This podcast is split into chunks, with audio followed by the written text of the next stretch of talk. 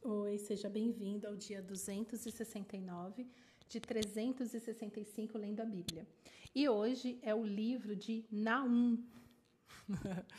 Tem aquela piadinha, né? Senhor, eu vou casar, então. É, pergunta para o Senhor, né? Ah, Senhor, será que um dia eu vou casar? Aí a pessoa abre a Bíblia em qualquer lugar e cai no livro de Naum. Bobeira. Mas, enfim, é o livro completo de Naum, capítulo 1, 2 e 3, são apenas três capítulos. E este livro ele é específico para Nínive. Lembra de Nínive? O mesmo lugar onde Jonas não queria pregar e o povo se arrependeu? Pois bem, aqui uh, eu fui pesquisar numa Bíblia de estudo e não ficou claro se Naum foi antes de Jonas ou depois de Jonas, porque você sabe que alguns livros eles têm datas aproximadas. E ali é, o, os especialistas, os teólogos, eles fazem né, análise do que aconteceu, uma análise completa da Bíblia, as histórias que, são, é, que acontecem em conjunto. E para mim, na Bíblia que eu consultei, não ficou claro se Naum foi escrito antes ou depois de Jonas. Mas tem uma palavra aqui de juízo para Nínive. Né? Então vamos meditar aqui no capítulo 1, a partir do verso 1 que diz: Sentença contra Nínive o livro da visão de Naum da cidade de Elcos. O Senhor é Deus zeloso e vingador. O Senhor é vingador e cheio de ira. O Senhor toma vingança contra os seus adversários e reserva indignação para os seus inimigos. O Senhor é tardio em irar-se, mas grande em poder e jamais inocente o pecado. O Senhor tem o seu caminho na tormenta e na tempestade, e as nuvens são a poeira dos seus pés. Repreende o mar e ele seca, faz com que todos os rios fiquem secos. Bazã e o Carmelo desfalecem e as flores do Líbano murcham. Os montes tremem diante dele e as colinas se derretem. A terra se levanta diante dele, sim, o mundo e todos os seus moradores. Quem pode suportar a sua indignação? E quem subsistirá diante do furor da sua ira? A sua cólera se derrama como fogo, e as rochas são por ele demolidas. O Senhor é bom, é fortaleza no dia da angústia e conhece os que nele se refugiam. Mas, com inundação transbordante, acabará de uma vez com o lugar dessa cidade. Com trevas, o Senhor perseguirá os seus inimigos. O que é que vocês estão planejando contra o Senhor? Ele mesmo os consumirá completamente. A angústia não se levantará duas vezes. Porque, ainda que eles se entrelacem como os espinhos e se saturem de vinho como bêbados, serão inteiramente consumidos como palha seca. Uau! Lemos até o verso 10.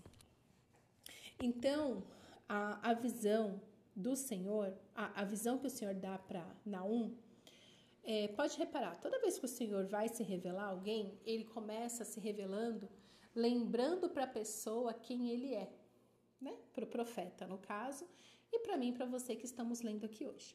Então, o Senhor, ele começa afirmando quem ele é, para que a gente tenha certeza que é o mesmo que está falando.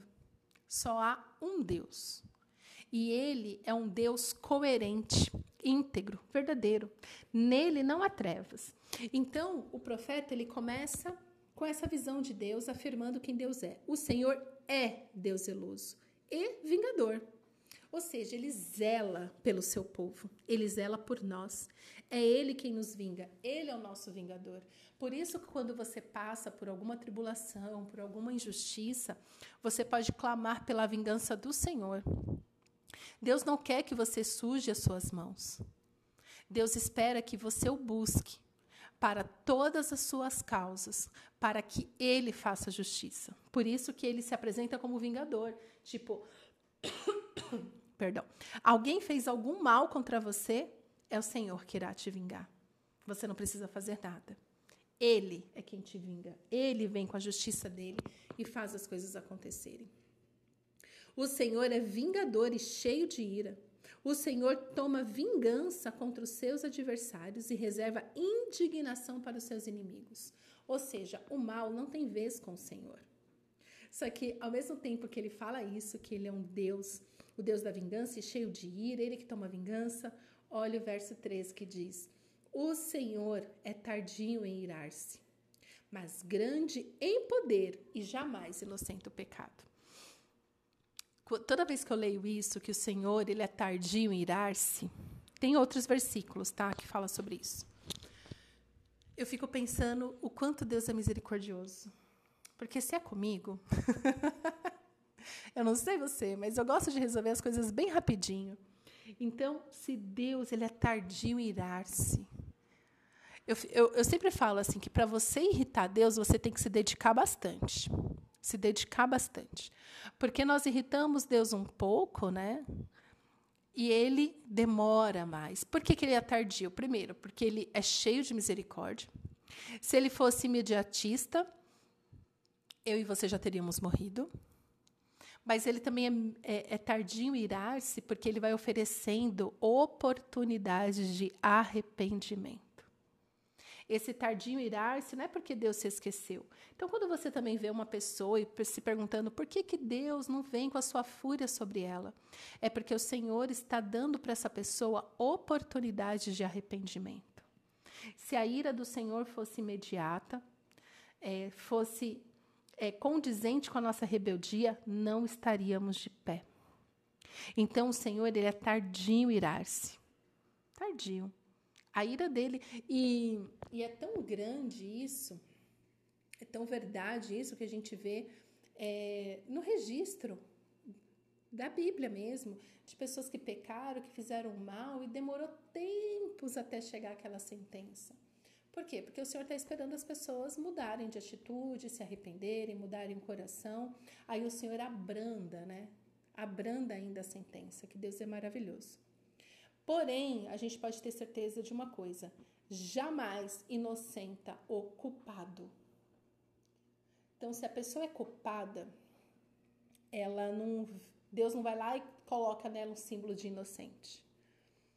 Mesmo com a cruz, é, para nos tornarmos é, justos mediante a obra da cruz, precisa ter o batismo de arrependimento.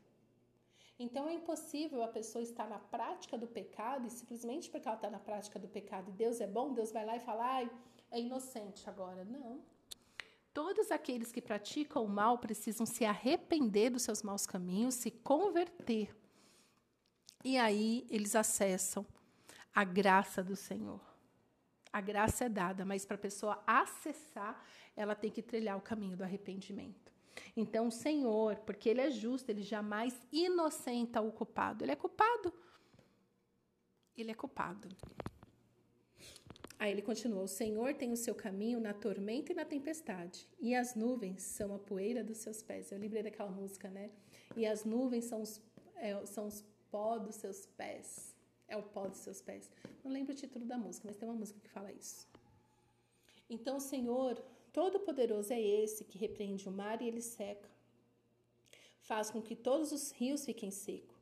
Bazã e o Carmelo desfalecem, as flores do Líbano murcham. Por que, que ele está falando isso agora? Tipo, ah, mas é, um, é uma palavra de juízo. Por que, que ele está falando da natureza? Porque Deus está acima do universo, da natureza. Ele tem o controle de tudo nas suas mãos. Se Deus agora falar assim, sequem seus mares, eles vão se secar. Eles vão se secar. Porque você precisa sempre ter na sua mente o quanto Deus é poderoso.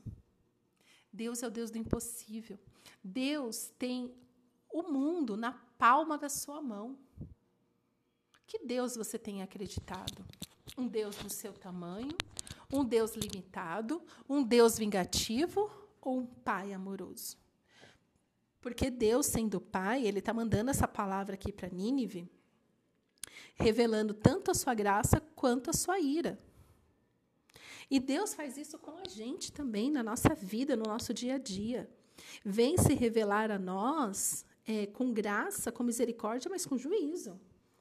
E eu falo isso para que você comece a, a, ser mais intencional em saber quem é o seu Deus. Deus é o Deus do impossível, do impossível. Ele faz nova todas as coisas. Ele é grande. Ele dá uma ordem e as coisas acontecem. Então, quando o profeta fala dessa visão e Deus falando, né, quem ele é, é para que você saiba que Deus ele pode todas as coisas. Então, ao mesmo tempo que ele fala, olha, eu sou um Deus vingador, cheio de ira, eu sou tardio em me irar. Por quê? Porque eu tenho um universo na minha mão. Se eu falar, a terra, é, o mar seca e os rios ficam secos. Basta uma palavra do Senhor e tudo acontece. E no verso 7, ele diz: O Senhor é bom, é fortaleza no dia da angústia e conhece os que nele se refugiam.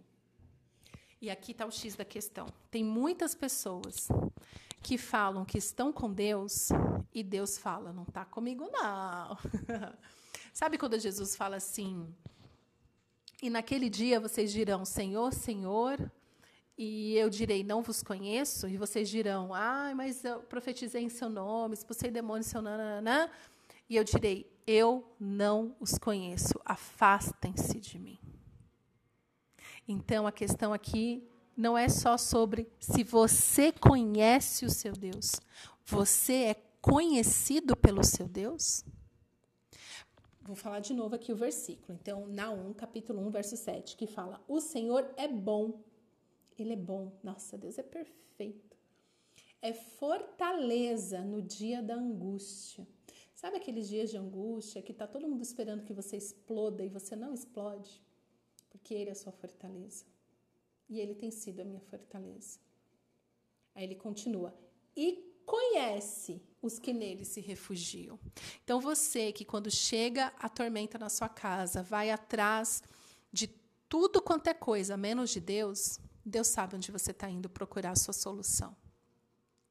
A nossa solução está em Deus. A nossa solução é Jesus Cristo.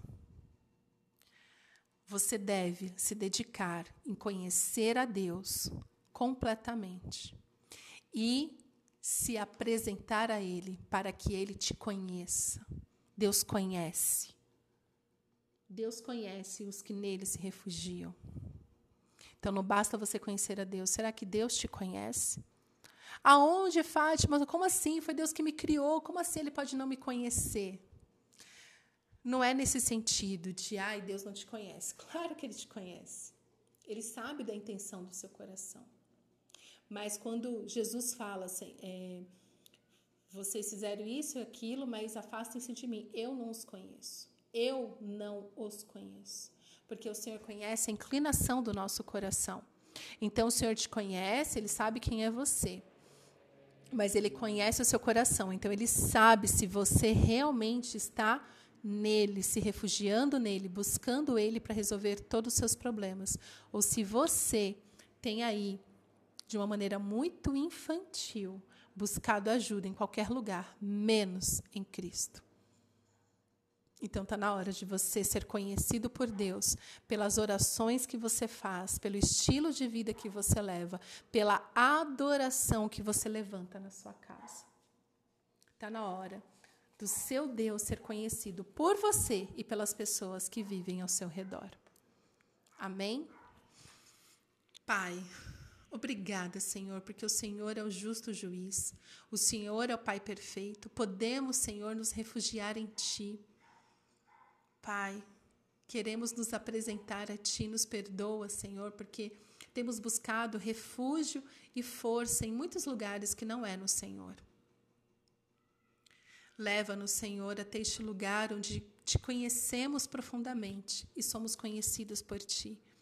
Que a nossa oração, que a nossa adoração seja totalmente voltada para ti, Senhor, para honra e glória do teu nome. Oramos e nos apresentamos a ti, em nome de Jesus. Amém.